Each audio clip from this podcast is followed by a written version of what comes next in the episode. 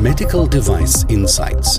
Ein Podcast des Jona Instituts für Medizinproduktehersteller, Behörden und benannte Stellen. Es gab vor kurzer Zeit eine Veranstaltung zum Thema KI in der Medizin und wurden auch so ein paar ethische Themen diskutiert. Und da wurde die These geäußert, die viele Forscher ziemlich verunsichert hatte. Und diese These lautete, wenn Forschende, insbesondere jetzt auch gerade im universitären Kontext und im medizinischen Kontext, Algorithmen, KI-Algorithmen entwickeln würden und das dann bei GitHub einstellen, dann sei das eine Inverkehrbringung eines Medizinprodukts, zumindest wenn diese Algorithmen dazu dienen können, dann zu diagnostizieren oder zu therapieren. Und wenn dem so ist, dann haben die Forscher natürlich ein großes Problem, denn sie werden nicht die Mittel und Infrastrukturen haben, um als Hersteller aufzutreten und es würde dann die ganze Forschung ja auch ins Wanken zu bekommen. Sie machen das ja, wie man ahnt, Forscher, Forschende allgemein, um ja, zu publizieren, weil das ist ihr Geschäft und damit kriegen sie neue Forschungsgelder und damit wollen sie halt die Wissenschaft weiterbringen. Und jetzt müssen wir das klären. Haben wir jetzt hier eine Inverkehrbringung vorliegen? Und das ist jetzt eine sehr juristische Frage. Und deswegen habe ich mir wieder einen Juristen geholt. Und das ist der Rechtsanwalt Handorn, der sich kurz vorstellt, damit wir ihn alle kennen. Ja, wunderschönen guten Tag in die Runde. Boris Handorn mein Name. Ich bin Rechtsanwalt und Partner der Produktkanzlei dort am Augsburger Standort und wir beschäftigen uns nur mit Produkten, mit Non-Food und ich selbst bin spezialisiert im Bereich Life Sciences und dort sehr tief im Bereich der MDR. Also haben wir hier einen Medizinprodukte-Experten dabei und damit natürlich auch einen Experten für das Thema Inverkehrbringung. Und da steigen wir jetzt direkt mit ein. Was ist eine Inverkehrbringung und warum ist es relevant, dass wir diesen Begriff wirklich auch präzise definieren und hoffentlich auch einheitlich genauso präzise verstehen? Also als Jurist sage ich mal, dass der Begriff allein deswegen präzise verwendet werden sollte, weil er eben legal definiert ist. Denn die MDR gibt eine Definition des Inverkehrbringens und äh, da sollte man auch keine neuen Begriffe erfinden, so dass jeder weiß, wovon man jeweils spricht, genauso wie eine klare Rollenverteilung der Wirtschaftsakteure wichtig ist. Warum aber ist es in Verkehr bringen faktisch so wichtig? Es hängt einfach eine ganze Menge dran. Es ist praktisch die Zentralachse des Verkehrs mit Medizinprodukten. Also sie müssen vor dem Inverkehrbringen sich selbst als Wirtschaftsakteur und die Produkte registriert haben. Bei Inverkehrbringen müssen die Anforderungen der MDR erfüllt sein. Es beginnen bestimmte Dokumentations- und Aufbewahrungsfristen. Und nicht zuletzt auch die Produkthaftung knüpft an an das Inverkehrbringen, nämlich im Zeitpunkt des Inverkehrbringens muss das Produkt den berechtigten Sicherheitserwartungen entsprechen. Also genau dieser Zeitpunkt ist wahnsinnig wichtig. Und Last but not least, wir sind immer noch in der jetzt nochmal gestreckten Übergangsphase der MDR. Das ist genau der Punkt, dürfen Sie ein Produkt jetzt noch in Verkehr bringen oder nicht, innerhalb welcher Übergangsfristen. Also die große Erscheinung, bin ich noch verkehrsfähig oder bin ich es nicht. Okay, also die Definition, ich lese jetzt einfach mal vor und dann haken wir da noch so ein bisschen rein. Also die MDR sagt, in Verkehr bringen ist die erstmalige Bereitstellung eines Produkts mit Ausnahme von Prüfprodukten auf dem Unionsmarkt. So, jetzt ist natürlich immer die erste Frage, was ist das Produkt? Ist das ein Produkttyp? Ist das eine Produktinstanz? Ja, und was ist erstmalig? Können wir da vielleicht noch ganz kurz mit reintauchen, was der Gesetzgeber sich dabei überlegt hat? Also ganz wichtig ist, der Begriff des Inverkehrbringens bezieht sich auf das jeweilige Stück, auf die jeweilige Sache, also nicht auf eine Produktserie. Das heißt, es kommt immer darauf an, wann ich das jeweilige Stück abgebe. Und ähm, der Begriff des Inverkehrbringens, das war immer früher das erstmalige Inverkehrbringen noch zu MPG-Zeiten.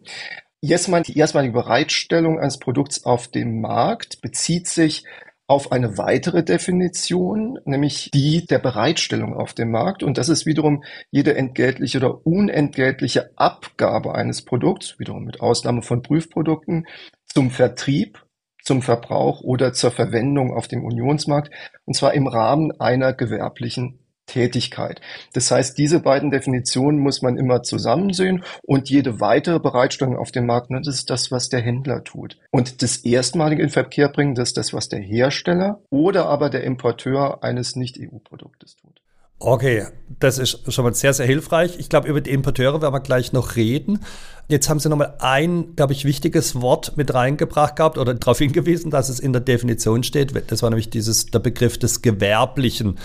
Ich glaube, das ist jetzt in dem, für unsere Forschende, wenn ich das richtig sehe, ein ganz wichtiger Aspekt, weil die Annahme, die ich habe von Forschenden, ist, die verfolgen keinen gewerblichen Zweck ist ja der Umkehrschluss an dieser Stelle bereits erlaubt, dass wir sagen, das war keine Bereitstellung, weil es keinen gewerblichen Hintergrund gibt?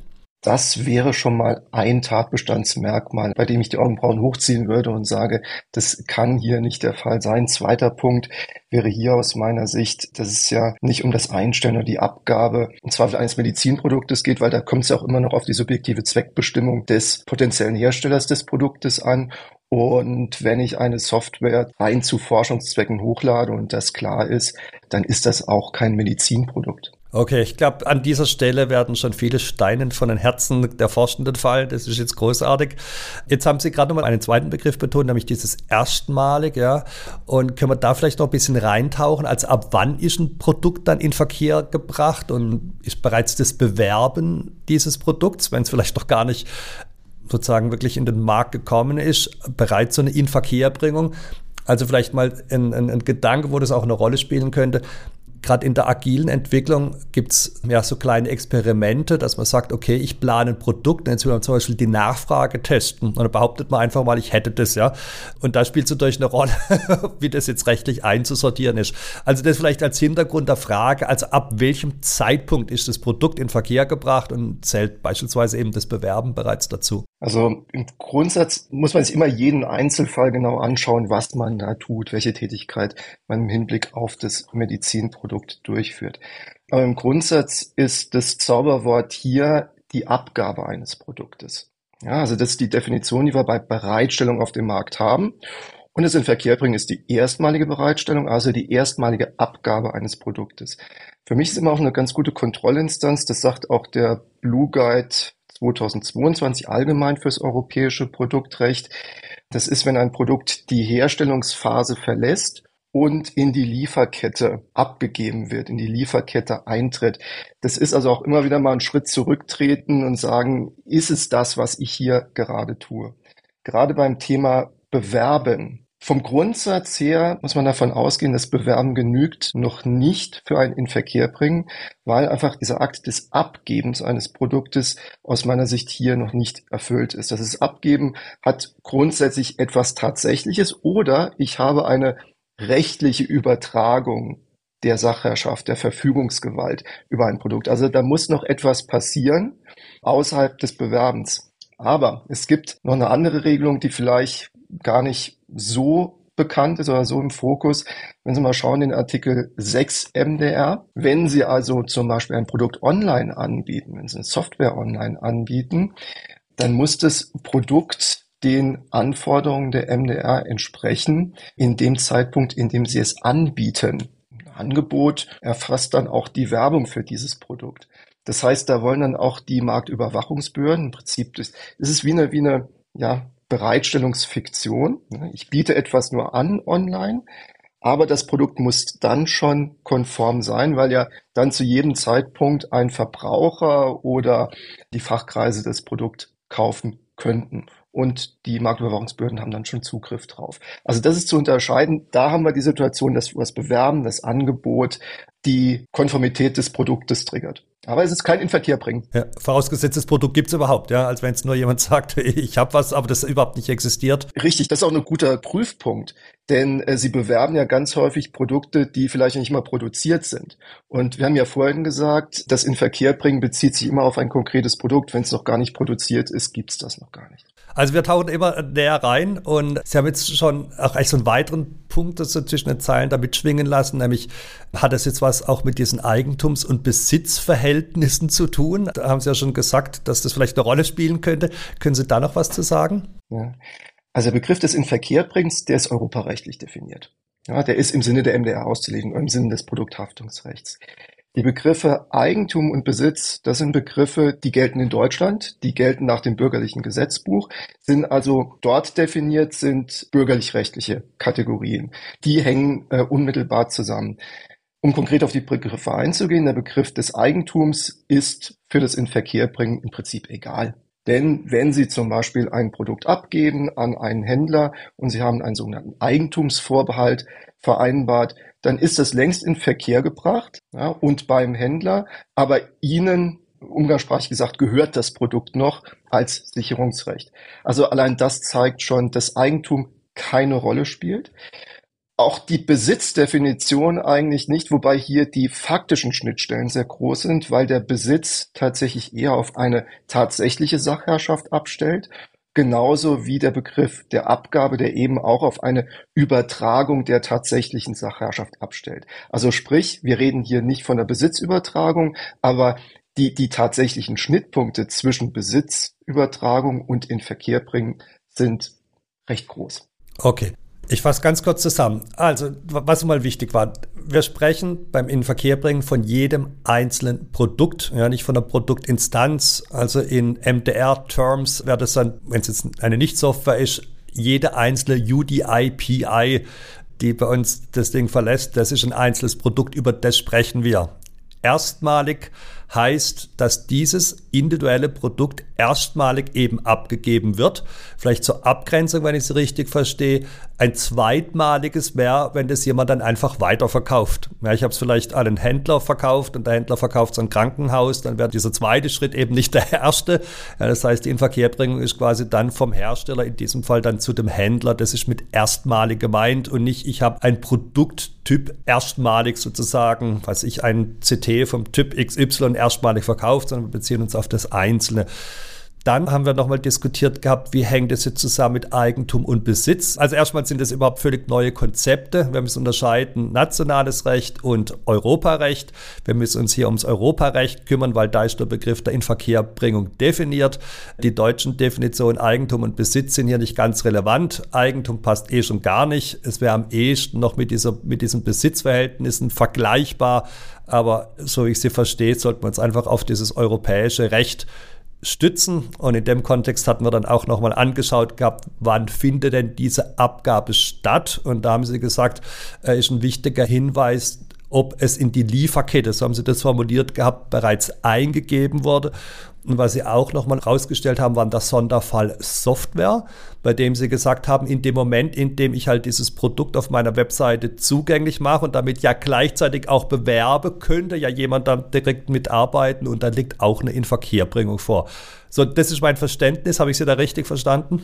Im letzten Punkt darf ich Sie korrigieren. Wir haben noch keine Inverkehrbringung, aber wir haben ein Angebot. Und für das Angebot seit Artikel 6 MDR im Zeitpunkt des Angebots müsst ihr schon konform sein. Dann kann auch schon die Behörde eine EU-Konformitätserklärung abverlangen, weil man dann schon im Prinzip seinen Laden aufmacht und dann kann jederzeit runtergeladen werden oder bestellt werden. Aber das ist nicht das Inverkehrbringen. Das heißt, das Inverkehrbringen etwa der Software wäre dann tatsächlich der Moment, in dem sich jemand runterlädt. Oh, danke, dass Sie das so klargestellt haben. Weil damit haben Sie auch schon die nächste Frage nochmal beantwortet, die ich nämlich gerade stellen wollte, nämlich Unterschied Software und Nicht-Software. Und damit ist dieser Moment des Downloads, also wie Sie gerade gesagt haben, dann der entscheidende. Großartig, also die Präzision ist wichtig. Danke für das Korrigieren.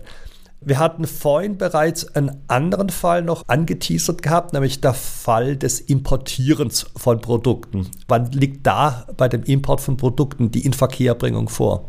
Hier haben wir die Situation, dass der Hersteller nicht in der Union sitzt. Und das Inverkehrbringen ist die erstmalige Bereitstellung auf dem Unionsmarkt. Das heißt, hier kommt dem Importeur eine zentrale Rolle zu.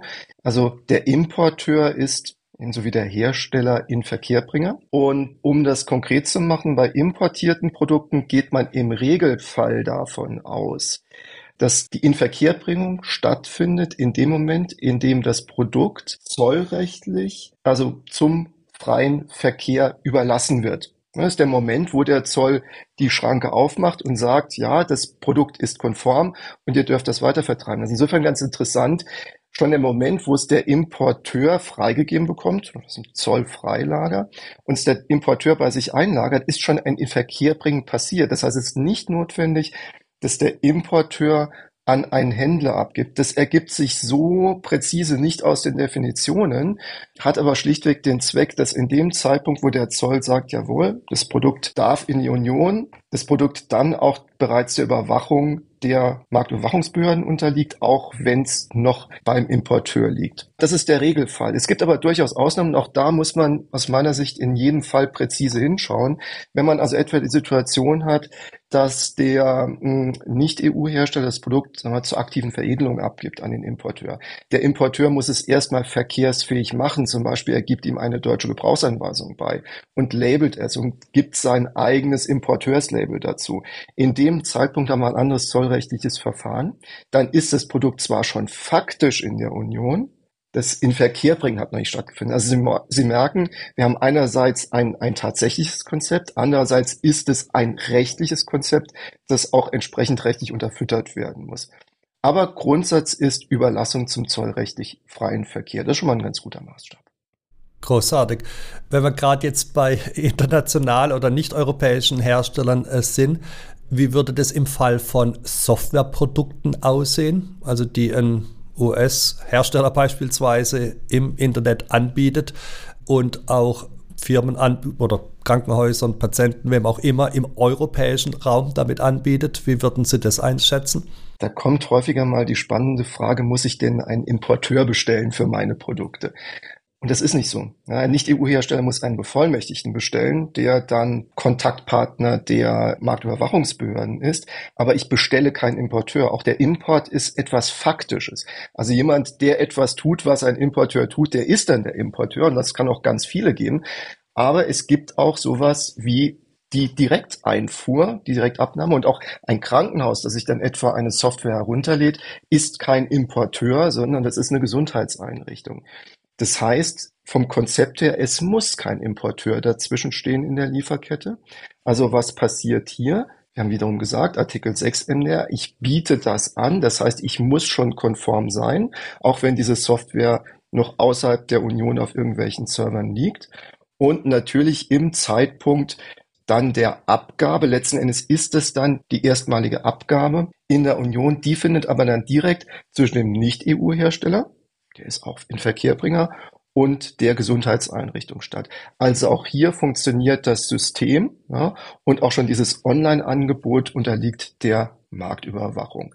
Obwohl zu dem Zeitpunkt ein Inverkehrbringen, wie wir es vorhin gesagt haben, noch gar nicht stattgefunden hat. Ah, großartig. Danke für diese Klarheit. Das freut mich, weil das ist die Präzision, die wir immer brauchen. Und wie Sie sagen, es hängt vom Einzelfall ab, aber Sie haben uns jetzt eben auch genau diese Einzelfälle geschildert oder Beispiele dafür. Und da bleibt es jetzt nicht in einer generellen Wolke, es hängt davon ab und nachher ist man nicht schlauer. Also ich bin auf jeden Fall schon viel, viel schlauer als zu Beginn unseres Gesprächs. Kommen wir vielleicht mal Richtung Schluss schon so langsam. Auf was sollten jetzt Hersteller in diesem Kontext achten? Was sind vielleicht auch Fehler, die sie häufig beobachten oder die dann vielleicht zu Problemen führen, die dann im schlimmsten Fall sogar bei Ihnen aufschlagen. Was geben Sie denen mit? Ja, also wenn Sie nicht diese klaren Fälle haben, wo wirklich ein Produkt physisch vom einen zum anderen wandert, ähm, dort ist immer Vorsicht geboten, ob man hier eine Situation hat, wo man schon von einem Inverkehr bringen ausgehen kann, weil es gibt auch sagen, rechtliche Übertragungskonzepte. Ich kann zum Beispiel ein Produkt übertragen, ohne dass sich das physisch aus einem Lager bewegt. Also ich kann auch einen Lagerbestand beim externen Lagerdienstleister übertragen, qua Rechtsakt. Das heißt, du besitzt jetzt nicht mehr für mich, sondern für meinen Händler und das ist ein in Verkehr bringen. Es geht sogar, dass ausgesonderte Ware, die aber genau bestimmt sein muss, bei mir am Lager liegt und ich lagere ein für den Händler. Nur Sie merken, das sind wiederum rechtliche Konzepte. Ich muss das vertraglich unterfüttern und ich muss das deutlich bestimmbar machen, um welche Ware es geht, sodass hier immer Vorsicht geboten ist, weil die Folgen sind ja immens. Ja, also wenn ich ein Inverkehrbringen habe, obwohl die Produkte noch nicht konform sind. Das hat böse Folgen. Genauso umgekehrt der Fall, dass ich meine, ich habe in Verkehr gebracht und habe es nicht getan. Denken Sie nur an die Übergangsfristen der MDR, weil dann können Sie die Ware, wenn Sie eine Übergangsfrist dadurch gerissen haben und es ist nicht in Verkehr gebracht, wenn auch durch ein rechtliches Konzept, können Sie die Ware auch wieder wegwerfen. Also von daher, das ist ganz wichtig. Wenn Sie keine klaren Fälle haben, bitte immer auf den Einzelfall schauen und man kann auch rechtsgestaltend unterwegs sein. Also da bitte nachfragen. Ja, also dann in genau den Fällen würde ich sagen, da sind Sie gefragt. Wir verlinken da auch Ihre Kontaktdaten wieder, damit da diese Klarheit geschaffen werden kann, gerade in all diesen Sonderfällen. Schließen wir mal ganz kurz vielleicht noch mit unseren Forschenden ab. Was würden Sie denen empfehlen, damit sie in Ruhe weiter forschen können, publizieren können, ihren Code auf GitHub einstellen können ohne irgendwie Bauchweh haben zu müssen, dass da rechtlich was auf sie zukommt. Also was sind vielleicht Do's oder Don'ts, die Sie denen mitgeben würden? Also in der Fallgestaltung, die Sie geschildert haben, da denke ich auch schon eher dran, die Frage der Zweckbestimmung. Das heißt, was macht denn, wozu ist denn meine Software da? Oder ist das möglicherweise gar ein Prüfprodukt? Ja, ist die Zweckbestimmung etwas, das ich mit Blick auf ein späteres Medizinprodukt hier eine klinische Prüfung durchführe. Das heißt also, in dem Fall hängt es an, aus meiner Sicht gar nicht so sehr an der Frage des Inverkehrbringens. Hat man schon vorhin gesagt, das ist nicht gewerblich, was die tun, sondern eben auch die Frage, bitte seien sich darüber bewusst, wenn Sie so etwas einstellen, dann wirklich auch zu Forschungszwecken, weil wenn man sagt, damit kann man auch wunderbar diagnostizieren, dann ist das ein Medizinprodukt oder dann ist das ein IVD, dann haben wir schon ein ganz anderes Problem. Mhm. Also könnte ein entsprechender Disclaimer könnte da wahrscheinlich helfen, wo einfach nochmal klargestellt wird, im, was es sich in der README in GitHub, das wäre sozusagen die, äh, es ist oft der Einstiegspunkt in diese Repositories, wenn man einfach sagt, hey, das ist jetzt kein Medizinprodukt, sondern es ist ein Algorithmus, das ist das Ergebnis unserer Forschung und sollte bitte auch als solches verstanden werden. Genau. Seien Sie da immer völlig klar, dass das hier Forschung ist und nicht zu medizinischen oder diagnostischen Zwecken aus Ihrer Sicht geeignet ist. Großartig. Ja, und in allen anderen Fällen, wenn es Unklarheiten gibt, ich verlinke Ihre Kontaktdaten, damit jeder direkt auf Sie zukommen kann. Also ich habe wirklich viel gelernt in dem heutigen Interview, bin Ihnen sehr, sehr dankbar und ja, bleibt mir nur, Ihnen einen wunderschönen Tag zu wünschen und nochmal zu danken, dass Sie bei uns waren. Danke Ihnen sehr für die Einladung.